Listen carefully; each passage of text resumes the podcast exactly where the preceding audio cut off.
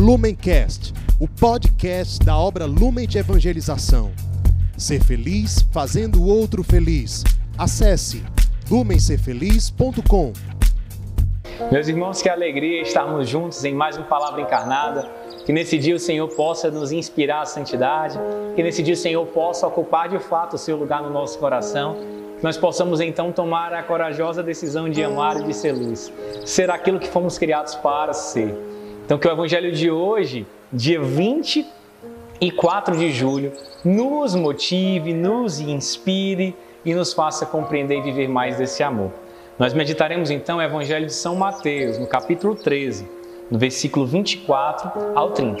Para isso, como símbolo de unidade, que palavra encarnada é justamente esse momento onde nós todos nos unimos na escuta e na realização e concretização da palavra do Senhor, nosso alimento, nossa força, esperança e alegria. Estamos juntos reunidos em nome do Pai, do Filho e do Espírito Santo. Amém. Senhor, nós nos colocamos na tua presença. Você pode respirar mais fundo, devagarzinho, para que nesse dia o teu Espírito sopre em nós a tua luz possa mais uma vez nos encantar e revelar e mostrar a direção. Assim como Maria, queremos nos colocar à tua escuta e apressadamente fazer a tua vontade, vivenciando uma alegria definitiva e constante que transforma para sempre o nosso coração. Ave Maria, cheia de graça, o Senhor é convosco. Bendita sois vós entre as mulheres, bendito é o fruto do vosso ventre, Jesus. Santa Maria, Mãe de Deus, rogai por nós, pecadores, agora e na hora de nossa morte. Amém. O Evangelho de hoje, então, nós proclamamos: O Senhor esteja conosco, Ele está no meio de nós. Proclamação do Evangelho de Jesus Cristo segundo Mateus. Glória a vós, Senhor. Naquele tempo, Jesus contou outra parábola à multidão. O reino dos céus é como um homem que semeou boa semente no campo. Enquanto todos dormiam, veio seu inimigo, semeou joio no meio do trigo e foi embora. Quando o trigo cresceu e as espigas começaram a se formar, apareceu também o joio. Os empregados foram procurar o dono e lhe disseram: Senhor, não semeaste boa semente no teu campo. De onde veio então o joio? O dono respondeu: Foi algum inimigo que fez isso. Os empregados lhe perguntaram: Queres que vamos arrancar o joio? O dono respondeu: Não. Pode acontecer que arrancando o joio, arranqueis também o trigo.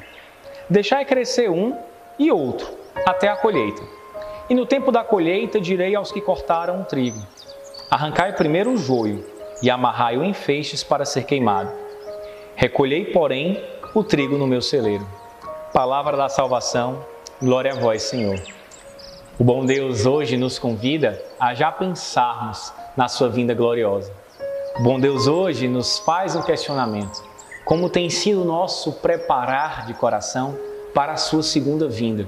O Senhor, então, ele faz uma referência muito clara no dia de hoje à sua parousia, à sua vinda gloriosa e definitiva, onde ele vai separar o joio do trigo. O trigo ele é muito utilizado na, na palavra e na Sagrada Escritura, não somente por ser um elemento muito próprio da cultura judaica, mas também o próprio símbolo que o bom Deus escolheu para se transformar e para revelar sua presença sacramental no meio de nós pelo pão, pela Eucaristia. Ele está presente também em várias culturas da antiguidade, inclusive nos tempos presentes.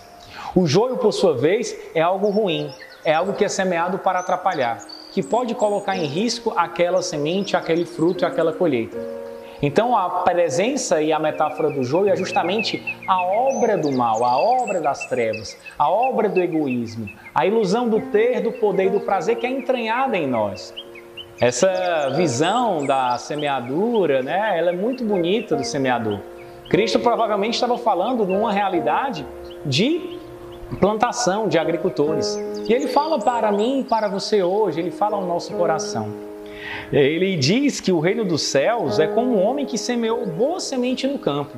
Nós recebemos a cada dia boas sementes. O bom Deus ele vem semear a terra do nosso coração constantemente, por meio de pessoas, por meio da igreja, por meio do palavra encarnada, por meio de ações de evangelização, por meio dos irmãos, por meio de várias realidades. E aí nós recebemos essas sementes. Mas ao mesmo tempo que recebemos sementes boas, sementes de luz, E aí, sementes do bem, nós também recebemos sementes que não são boas assim. Muitas vezes o joio ele é semeado no nosso coração.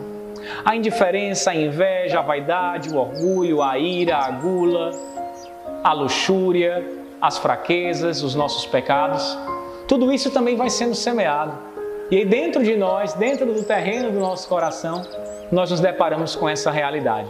Muitas vezes não fomos nem nós que semeamos, foram os outros que colocaram aquela semente. E nós vamos ali muitas vezes regando. Às vezes esquecemos de regar o trigo para regar o joio, deixando que o ressentimento, deixando que aqueles maus pensamentos possam ir tomando conta de nós. Pensamento ninguém controla.